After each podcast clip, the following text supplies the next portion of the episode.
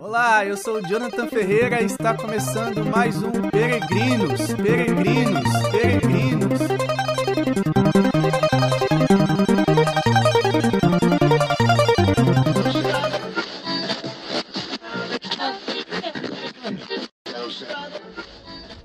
Bem-vindo ao podcast Peregrinos. Você que já nos acompanha há um certo tempo, que tenha escutado os episódios, e você que está chegando agora, sejam todos bem-vindos a esse podcast, a este episódio. Nós vamos tratar sobre o organismo sobrenatural. Antes de eu entrar de cheio no assunto, é importante nós recapitularmos o caminho que fizemos até aqui nesse podcast. Por primeiro, foi apresentado o objetivo desse podcast, que é fazer uma reflexão sobre os passos que nós precisamos dar para chegar à santidade. Esta que é a vocação universal de todo homem. Então essa é a nossa vocação universal. Esse podcast se propõe a tratar sobre assuntos da ascética e da mística, e esse passo a passo para chegarmos à santidade e é, ao longo dos episódios, nós tratamos sobre os inimigos da alma, em especial o terceiro inimigo, que, que é a carne. Esta carne ela se desdobra aí em três realidades, que é a concupiscência da carne, a concupiscência dos olhos e a soberba da vida. Dessas três realidades nós refletimos sobre o pecado, os pecados capitais. Então eu fui é, narrando sobre cada pecado capital e aqueles que são pecados que surgem derivadamente desses pecados. Esse, embora recebesse o nome pecado capital, na verdade nós vimos que antes de ser propriamente pecado, são inclinações que existem na alma, que aí sim, cedendo a essas inclinações, a pessoa pode vir a pecar. Tendo falado sobre essa realidade dos pecados capitais, eu também falei sobre o que é o pecado, os seus efeitos na alma, o quanto, o quanto este pecado ele é prejudicial. Eu falei sobre a realidade é, dos três pontos que precisam ter para que se considere um pecado, seja é, mortal, seja venial, seja grave, seja leve. Falei sobre isso que é a plena advertência, o pleno consentimento e a matéria, que pode ser tanto uma matéria grave como pode ser uma matéria é, leve. E nós fizemos uma reflexão então sobre esses assuntos e depois entramos na, na confissão, que foi o episódio anterior a esse, até então o último episódio. Eu dei o título de Supremo Tribunal, porque na confissão nós temos a oportunidade de antecipar aqui nesta terra um julgamento que viveremos na eternidade. Na confissão nós nos colocamos diante do sacerdote, que é o persona Christi, e ali podemos nos acusar. E é o único tribunal onde aquele que se acusa sai perdoado e sai com, com a alma lavada, literalmente. Tendo refletido sobre a confissão, sobre o sacramento da confissão, eu falei sobre o organismo sobrenatural, que ele é restabelecido é, por meio da confissão. Esse organismo sobrenatural, a pessoa o tem já no seu batismo. E é justamente sobre esse organismo sobrenatural que nós vamos tratar neste episódio. Agora sim, tendo feito esse breve, é, breve, brevíssimo resumo sobre é, os, os episódios anteriores, agora nós podemos entrar na reflexão sobre o tema do podcast de hoje, deste, deste episódio, que é organismo sobrenatural. Para se tratar do organismo sobrenatural, é preciso é, dividi-lo em partes. Primeiro, eu vou trazer aqui a definição do que seja ou melhor, do que é esse organismo sobrenatural. Esse organismo sobrenatural ele é o conjunto da graça, da graça santificante, das virtudes e dos dons infusos e da inabitação trinitária. Calma lá que eu vou explicar é, cada, cada ponto aqui é, que eu fui citando. Que é a graça santificante, o que é a virtude, quais são os dons e do que se trata essa inabitação trinitária.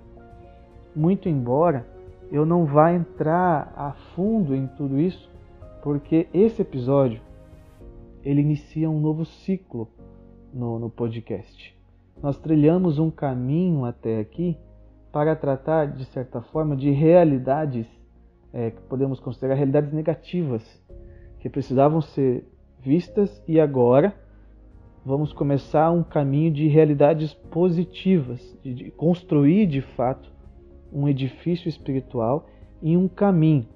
O ponto de partida foi a, a, a confissão, mas esse episódio, como é, como ele é quase como que uma, uma continuação da confissão, porque nós vamos ver que aquele que que se confessa, ele obtém novamente esse organismo sobrenatural e após obter esse organismo sobrenatural é que começa então a trilhar uma, um caminho de santificação.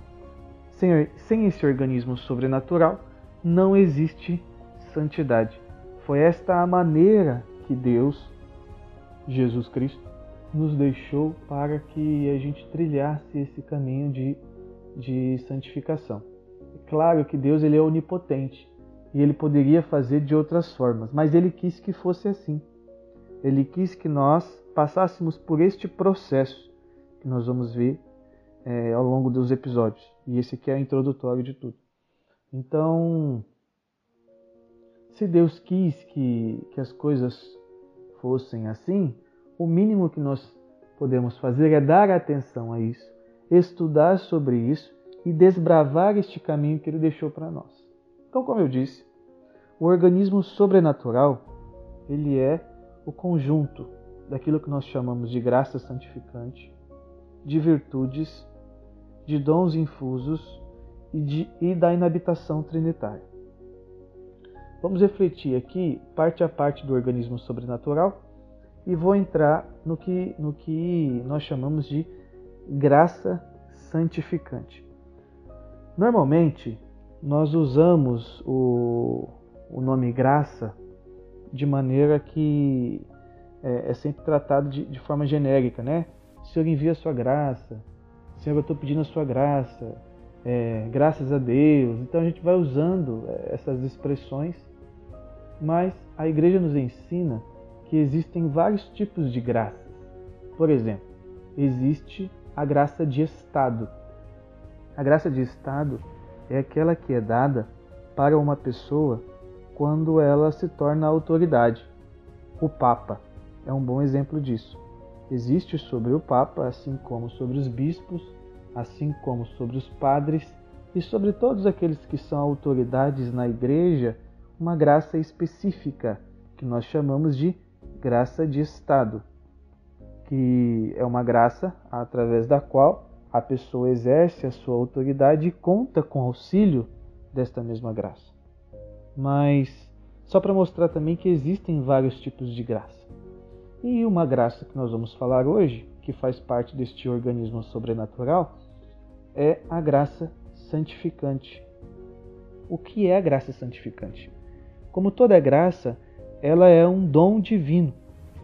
É um dom do próprio Deus.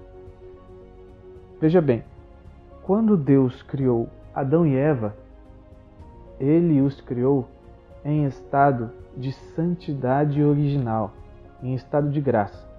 É, inclusive, esse, esse termo santidade original é o que o próprio Papa João Paulo II usa nas catequeses da teologia do corpo para mostrar esse estado de graça e de perfeita harmonia que existia em Adão e na própria Eva antes deles terem pecado, antes deles terem cometido o primeiro pecado original, que foi ali a desobediência a Deus, comer do fruto proibido.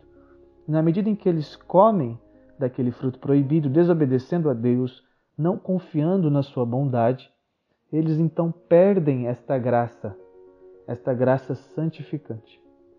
E é quebrado também uma harmonia que existia no interior do homem. Então, é, isso nós vemos muito bem no início da narração do Gênesis.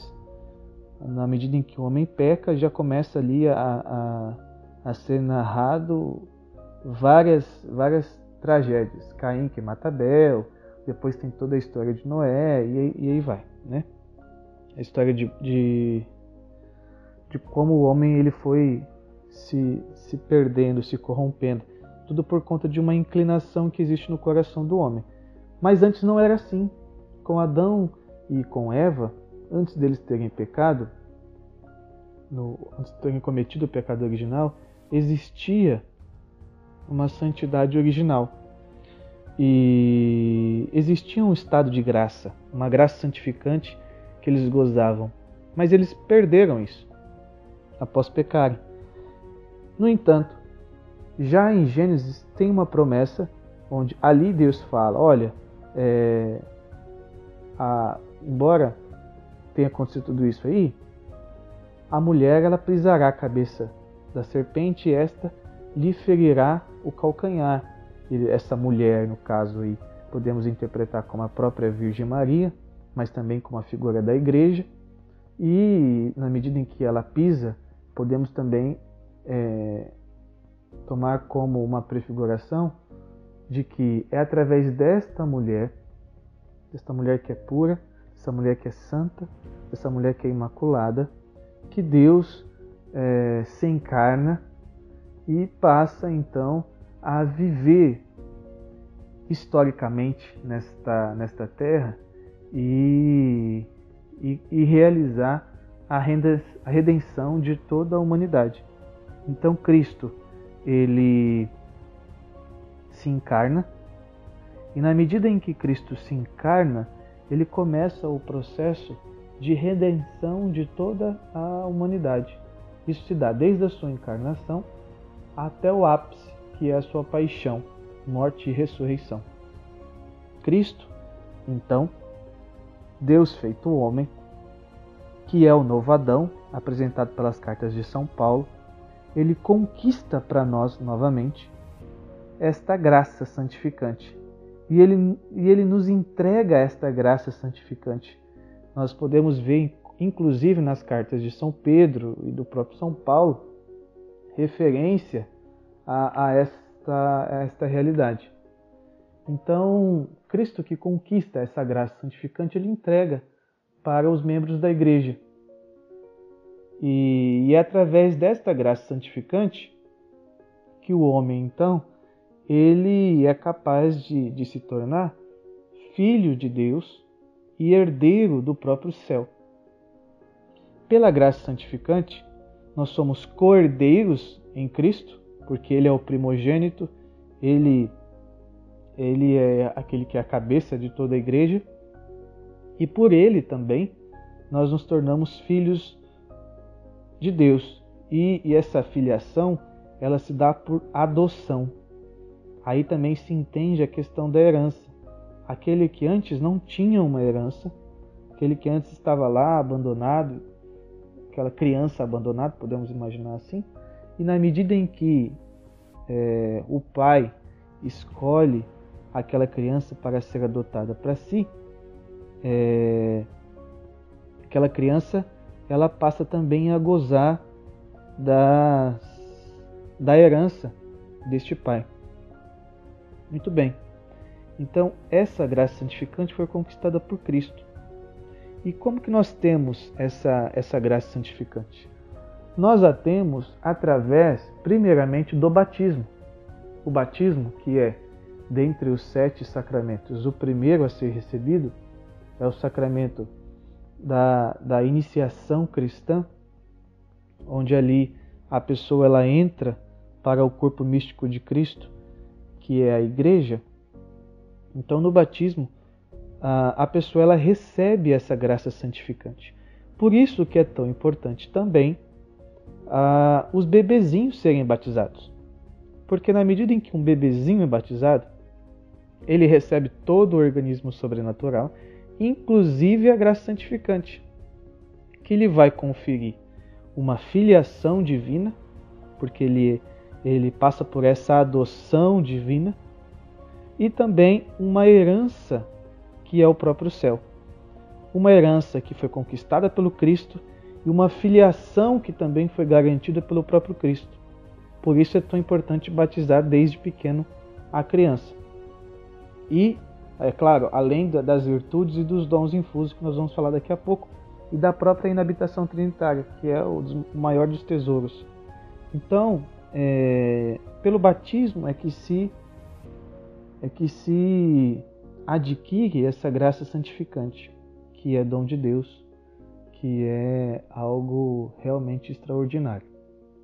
E ela leva esse nome porque é pela graça santificante que a alma, de fato, ela passa por todo o processo de santificação. Sem a graça santificante, não existe santificação na alma.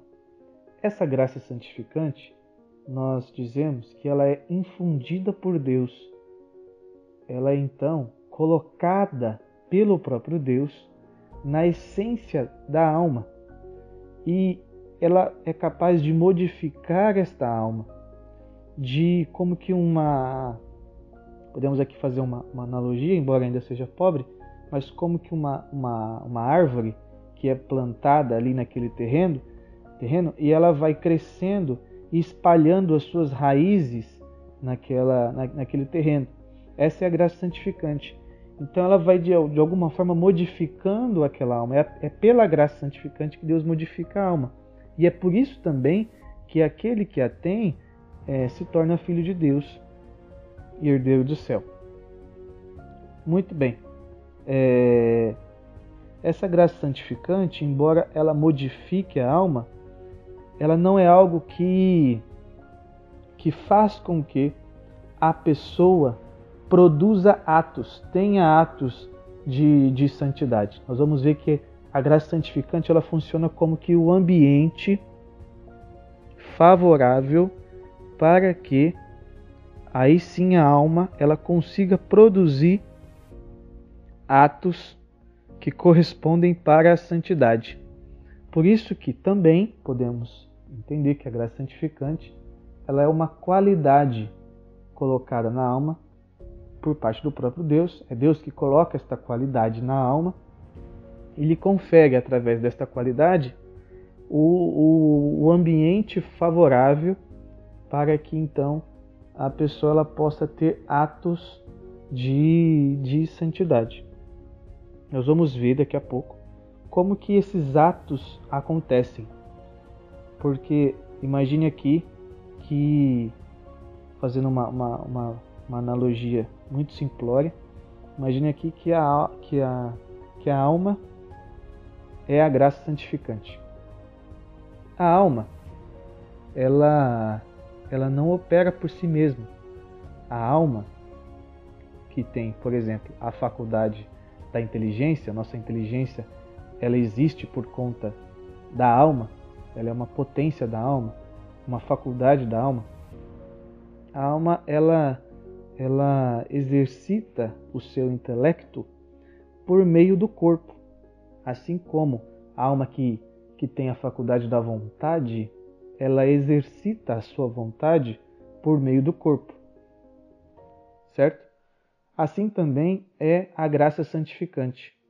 A graça santificante é como a alma, que precisa se valer de algo para se exercitar e para que se desenvolva também dentro da dentro daquele que é o organismo sobrenatural.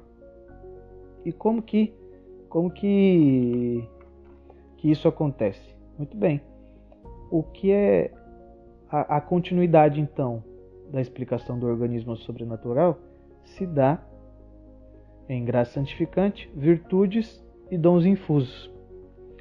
Equivalente ao corpo para a alma são as virtudes e os dons infusos, que fazem parte desse pacote aí que nós chamamos de, de graça santificante. É através das virtudes e dos dons infusos que a, a pessoa então ela vai ter atos, ela vai é, ter um hábito de santidade. Ela vai produzir algo que corresponda à santidade. É ela vai ter uma ação propriamente dita de santidade. É, vamos por partes aqui falar sobre primeiro as virtudes. As virtudes, podemos pegar parte da definição do catecismo e, e, e entender a virtude como uma disposição habitual para fazer o bem. E não só fazer o bem, mas fazer este bem da melhor forma possível. Então, a pessoa virtuosa é aquela que faz o bem, escolhe pelo bem, mas não só procura fazer o bem, mas dá tudo de si, se empenha em fazer da melhor forma possível. Esse é o homem virtuoso. E existem dois tipos de virtudes. Existe uma primeira virtude que nós chamamos de virtudes adquiridas. Essas virtudes adquiridas são as virtudes naturais. São virtudes que não são sobrenaturais, que não são dadas pelo próprio Deus, que não são deste organismo sobrenatural, mas que é, são adquiridas pelo próprio homem no seu exercício. Por exemplo, é, o homem ele tem a capacidade, através da sua razão e da sua própria vontade, de desenvolver virtudes como a própria continência, continência sexual. Então ele é capaz de, de desenvolver um bom hábito de de certa forma, viver a, a, a castidade de maneira natural, ainda que não, não esteja ali contando com, com, com este organismo sobrenatural. O homem também é capaz de. É, e essa questão da castidade é tão verdade que os próprios filósofos gregos eles procuravam viver esta continência sexual porque viam que era necessário isso para a própria, o próprio desenvolvimento da educação humana e também da filosofia. O homem ele também pode treinar-se a ser paciente. Ele pode, diante das situações do dia a dia, é, se esforçar para dar respostas melhores, se esforçar para ser mais gentil, se esforçar para suportar as adversidades e ali ir treinando a paciência. Ele pode também é, adquirir virtudes como a fortaleza e se mostrar é, constante e forte e buscando o bem, mesmo diante das adversidades e até mesmo de questões que podem colocar sua vida em risco este homem ele pode meramente através das suas forças humanas ele pode é, desenvolver isso como virtude. Mas não é dessas virtudes que o organismo sobrenatural ele é composto. O organismo sobrenatural ele é composto de virtudes infusas.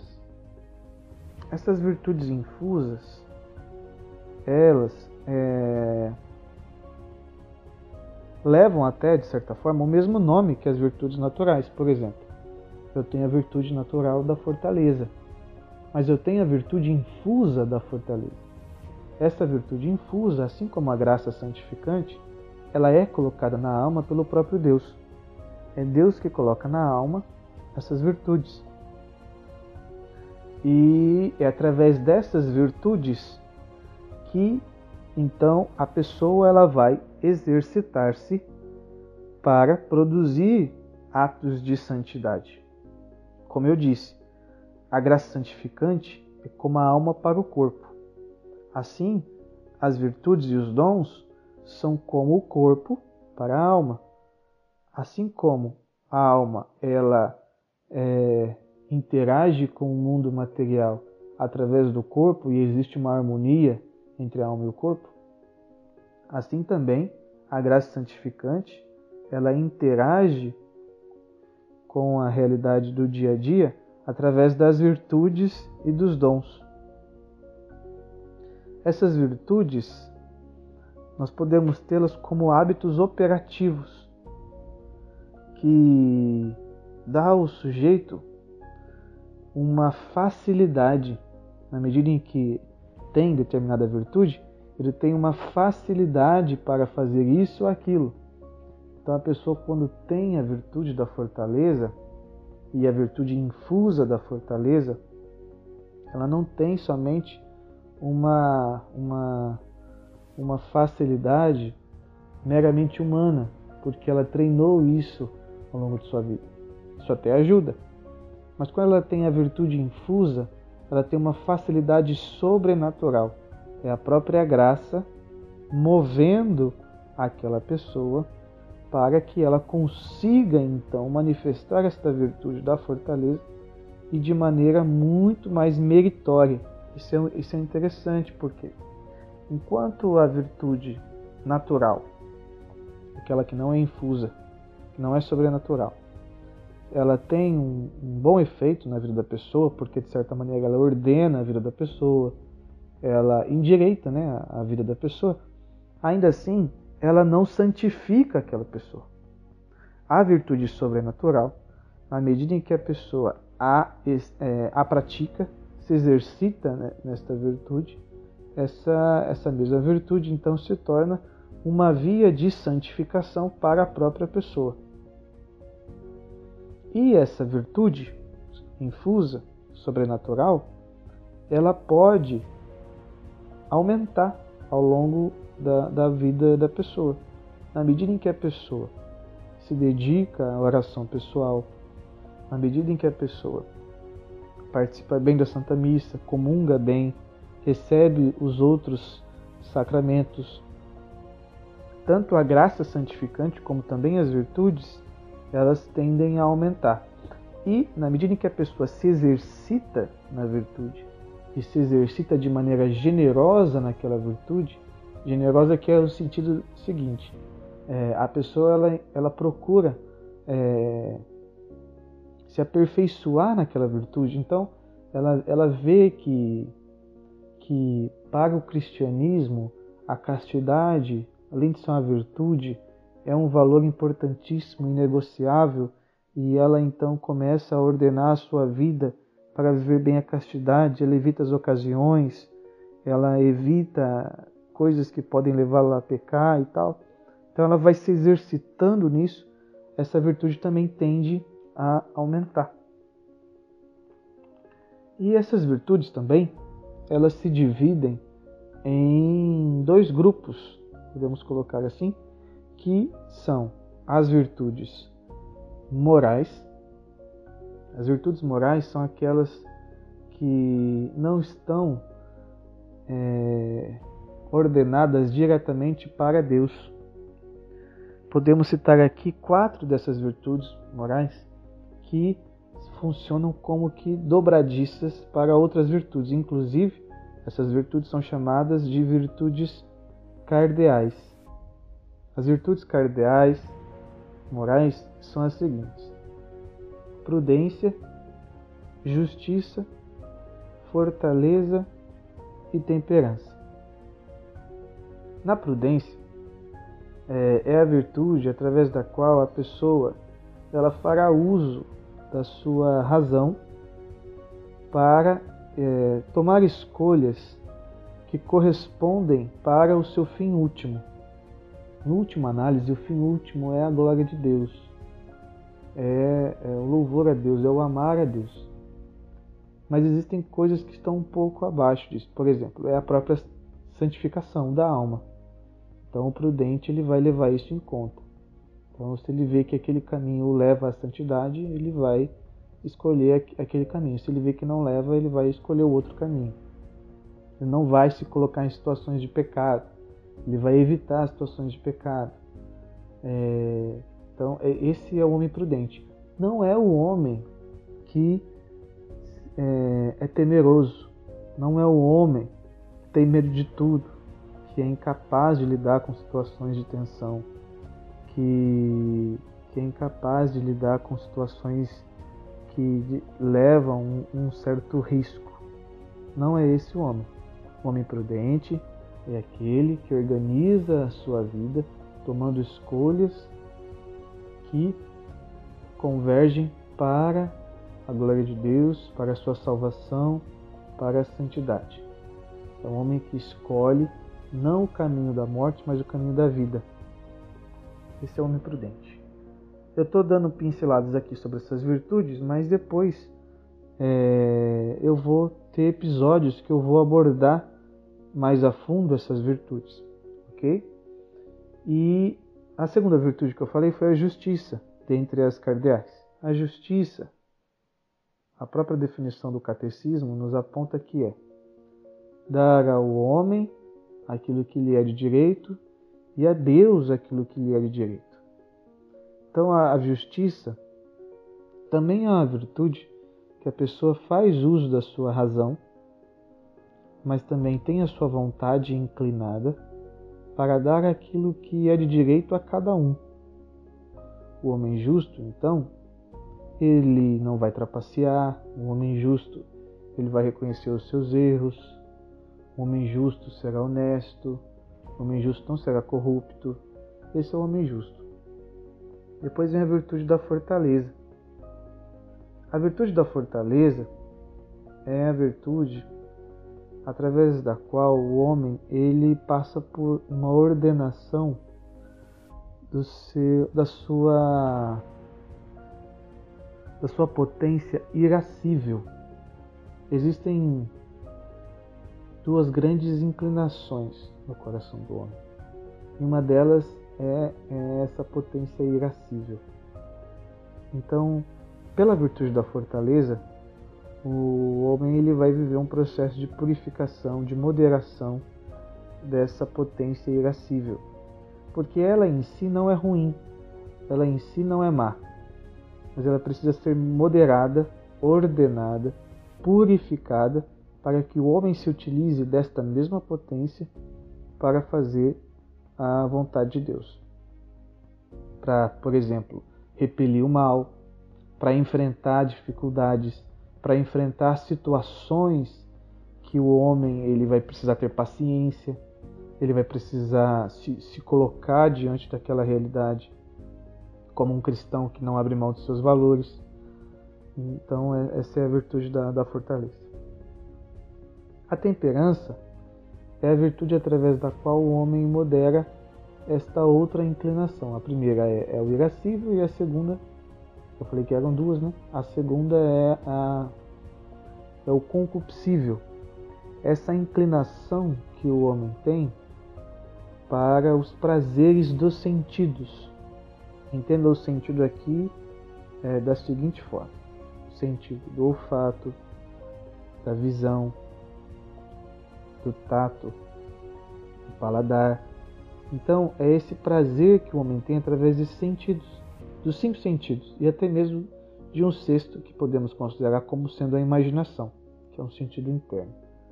É, a temperança ela vai moderar essa relação do homem com os sentidos.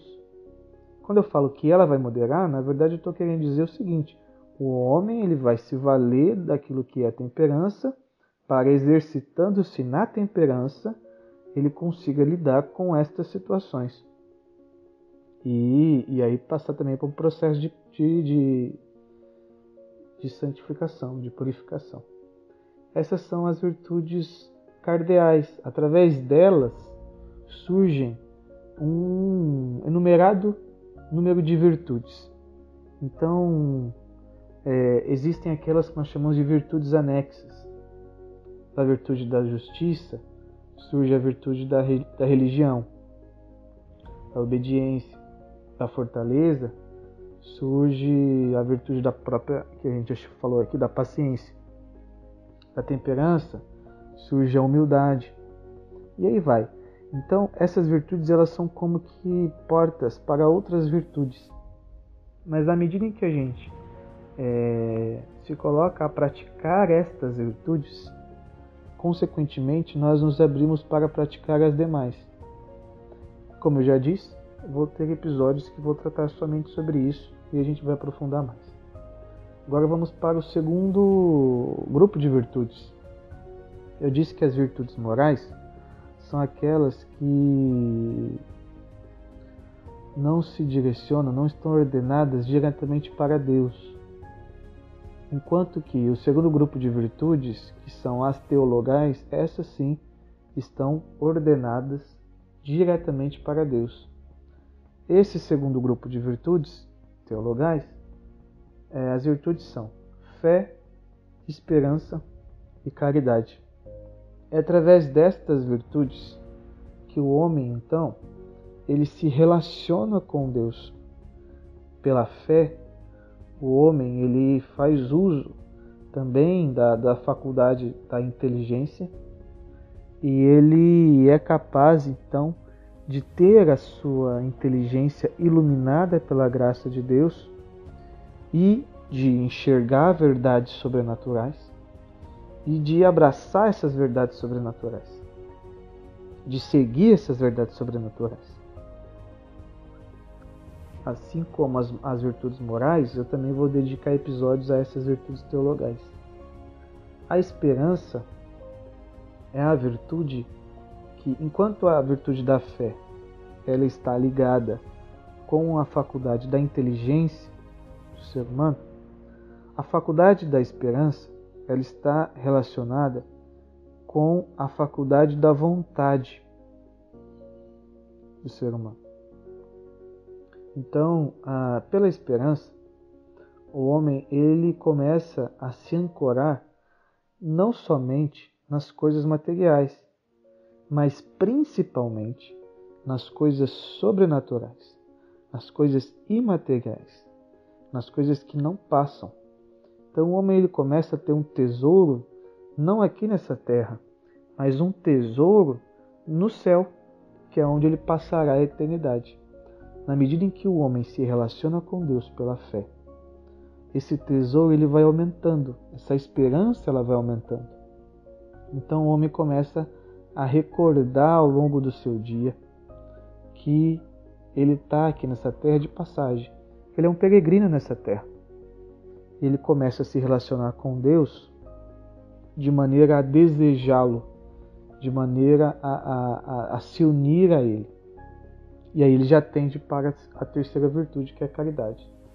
A caridade é essa virtude a qual o homem, é, através dela, ele se une a Deus, ele procura se unir a Deus, ele procura conformar a sua vontade à vontade de Deus ele procura ter Deus sempre à sua frente.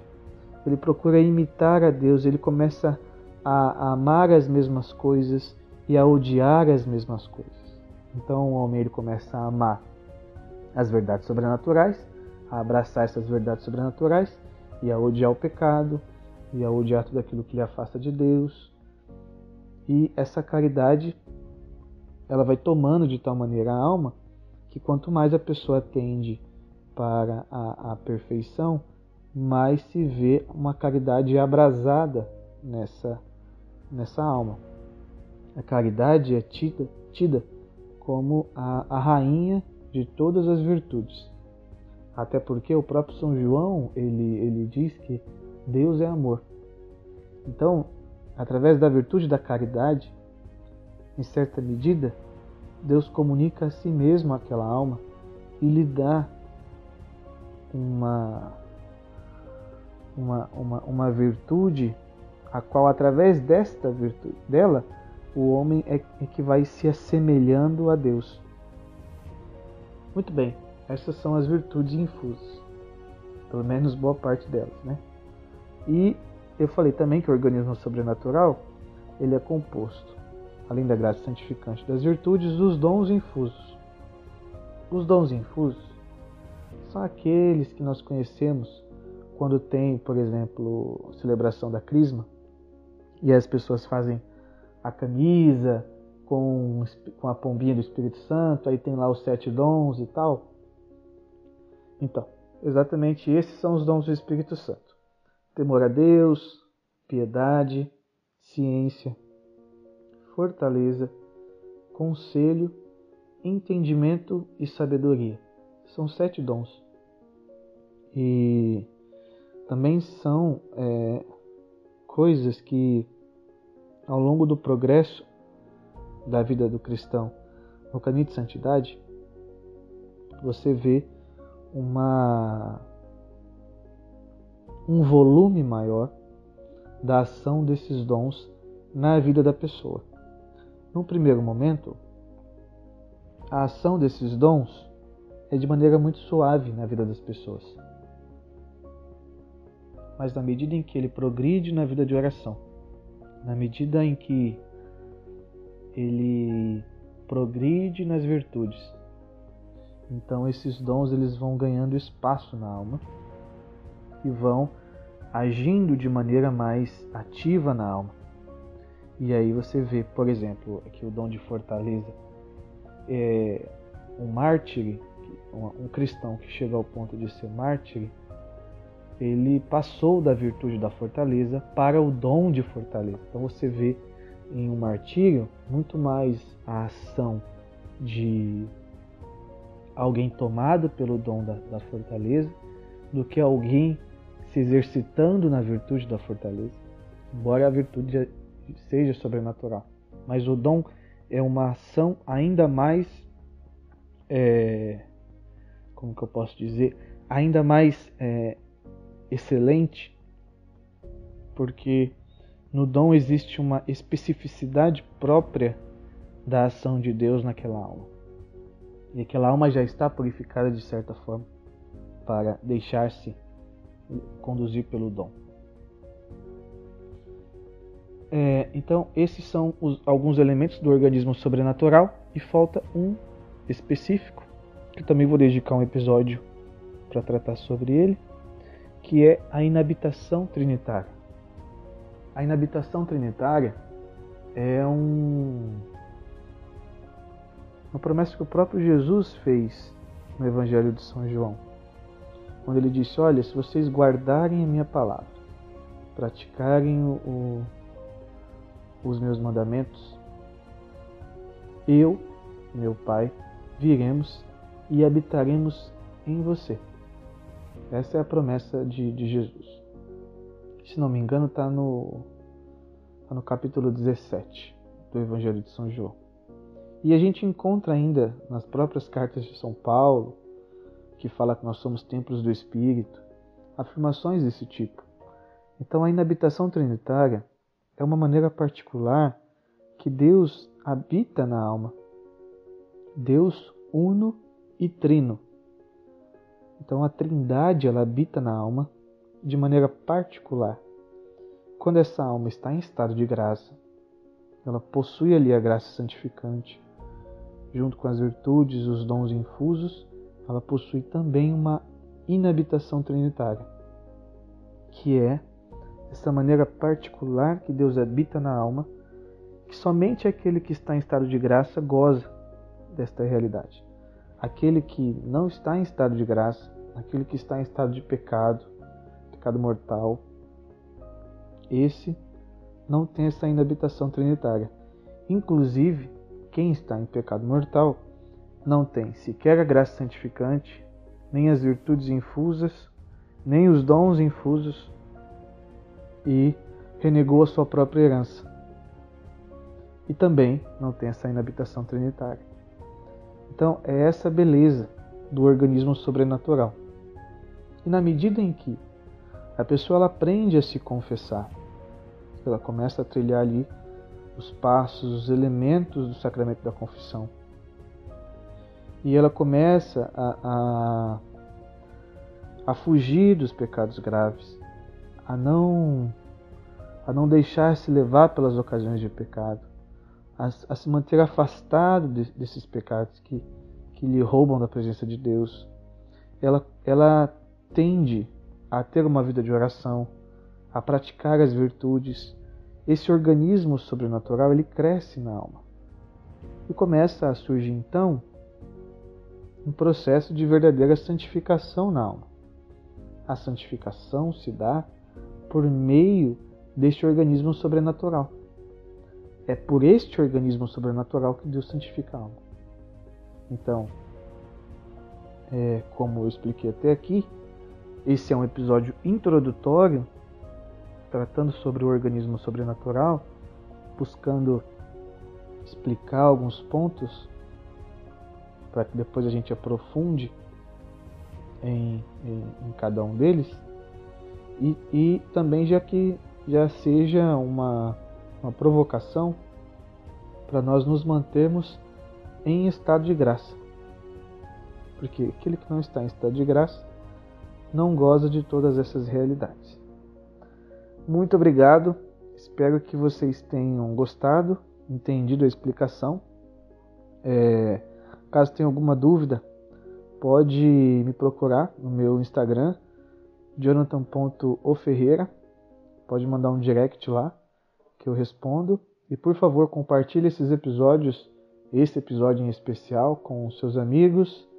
É, divulga aí o podcast porque o nosso compromisso é a santidade, não outra coisa.